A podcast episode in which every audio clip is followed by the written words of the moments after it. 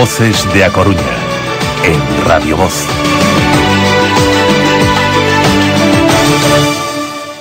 Ana Cores, ¿qué tal? Buenos días. Buenos días, chicos, ¿cómo estáis? Pues muy bien, aquí, eh, perdona si te interrumpimos en un ratito, en dos Sí, minutitos, sí, sí. Para, para contar a ver cómo, cómo vamos evolucionando, a ver si seguimos hacia abajo eh, y vamos mm, pues, cumpliendo Ojalá. etapas y dando buenos datos. Oye, Ojalá. eh, Ana, vamos a hablar, vamos a hablar del bruxismo. Eh, Ujú. Cuéntale a los oyentes que no sepan lo que es, de qué estamos hablando. Bueno, pues seguramente en esta época de COVID que han aparecido tantos nuevos casos, a mucha gente ya le suena más. El bruxismo es una patología que consiste, bueno, en apretar de forma inconsciente la mandíbula o incluso rechinar los dientes. Se da generalmente, la verdad, mientras dormimos, ¿no? Y esto, bueno, pues nos puede acarrear diversos problemas como desgaste en los dientes, dolores musculares, dolores de espalda, dolores de cervicales, cefaleas, ¿vale? En muchas ocasiones, y es verdad que el paciente puede desconocer que sufre bruxismo, ¿no? Y normalmente lo descubre, bueno, pues en una revisión rutinaria, eh, cuando viene a consulta, ¿no? Eh, o porque alguna persona que duerme con ella le capta ese ruido eh, al rechinar de noche, ¿no? Pero como bien decía, en esta época de COVID los casos de bruxismo se han disparado, pero te puedo decir en un 80%, Pablo. El bruxismo, bien, ya sabemos, inconsciente, nocturna, la única manera de diagnosticarlo es durante el sueño, pero es verdad que muchos pacientes ahora, ¿qué es, como no- co- ¿qué es lo que nos refieren cuando vienen? Pues que tienen dolor cuando se despiertan en toda esa zona de la cara, del cuello, de cervicales, que tienen dolor en todos los dientes, esto es muy habitual que nos lo digan, entonces, bueno, ojo a estos, a estos síntomas. Eh, eh, Ana, un diagnóstico precoz del bruxismo puede evitar, entre otras complicaciones, el desgaste prematuro de la dentadura. Bueno, como decía, el, el es sobre todo nocturno, ¿no? Inconsciente y muy intenso de los músculos de la masticación. Cuando existe en edad infantil, pues no lo consideramos patológico, sino una forma natural de desarrollo de la dentición y, digamos, un estímulo del desarrollo muscular y óseo de los huesos de la cara, ¿no? Normalmente este hábito desaparece cuando alcanzan la segunda década de la vida, cuando ya empiezan a ser mayorcitos. En etapa adulta, sin embargo, puede ocasionar, bueno, pues eh, como bien decías, diferentes problemas dependiendo de la intensidad y de la- de la frecuencia, ¿no? En los dientes produce el desgaste característico y a nivel de encía, pues también las debilita.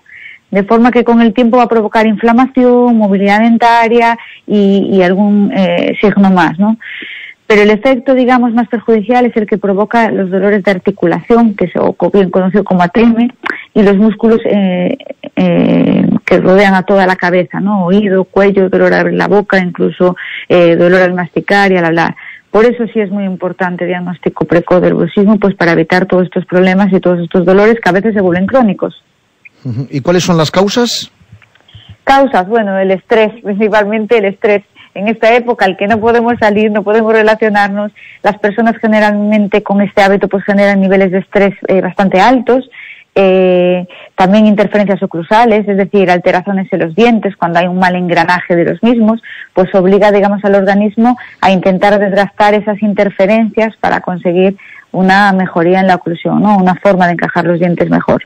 Generalmente el desgaste pues no solo, no solo soluciona el problema, sino que lo agrava, ya que al ir desgastándose, los dientes cada vez van encajando peor, somos conscientes de ello, ¿verdad? Y el bruxismo puede provocar también, eh, eh, al provocar un desgaste en el esmalte, pues eso, el dolor mandibular dental, alteraciones en la articulación temporomandibular, cefalea, pero si pudiésemos resumir sería el estrés, en una palabra, la Bueno, causa ¿y cuál es principal, el-. Sí, sí. ¿Y cuál es el tratamiento? Bueno, sin duda la estrella, la férula de descarga y una oclusión estable, con el fin de minimizar pues los efectos perjudiciales, ¿no? Si ya existe mucho desgaste de los dientes, es muy importante repararlo antes de hacer férula para que los dientes tengan una forma adecuada, ya que de otro modo pues será muy difícil eh, conseguir una oclusión adecuada. Cuando no es posible mejorar la oclusión, pues de forma preventiva es datos, aconsejable. Pablo. Vamos allá. Sí, perdona, Sí, no, no, no, perdona. no. Porque, bueno, ya le quedaba. acaban- que- espera, que acabe Ana. Que, que son- nada, pues principalmente eso, porque además todos queremos escuchar los datos, eh, Pablo y Loreto. Decir, pues una férula de descarga y una oclusión estable. Y nada más, es así de sencillo. Muy bien, pues Ana, como siempre, muchísimas gracias y, y hasta, hasta el viernes que viene. Hasta luego, buen fin de Ya semana. lo saben, Adiós. Herrera y Cores. Oye, A tu hermano le noto algo diferente, que está guapísimo. ¿Se ha hecho algún retoque de estética? Pues sí, de estética dental, en Herrera y Cores. Le han diseñado la sonrisa a su gusto y acorde con sus facciones. Es verdad, antes tenía los dientes de otro tono, más desiguales y más cortos. Se operó. No hace falta, mujer, te ponen carillas. A ver, tú vas, te hacen un molde, una simulación, y si te gusta, pues te hacen el definitivo. Alucino. Herrera y Cores, dices. Mañana voy a que me diseñen mi sonrisa. Herrera y Cores son Premio Nacional de Medicina del siglo XXI. Tu hermano sí que es un premio.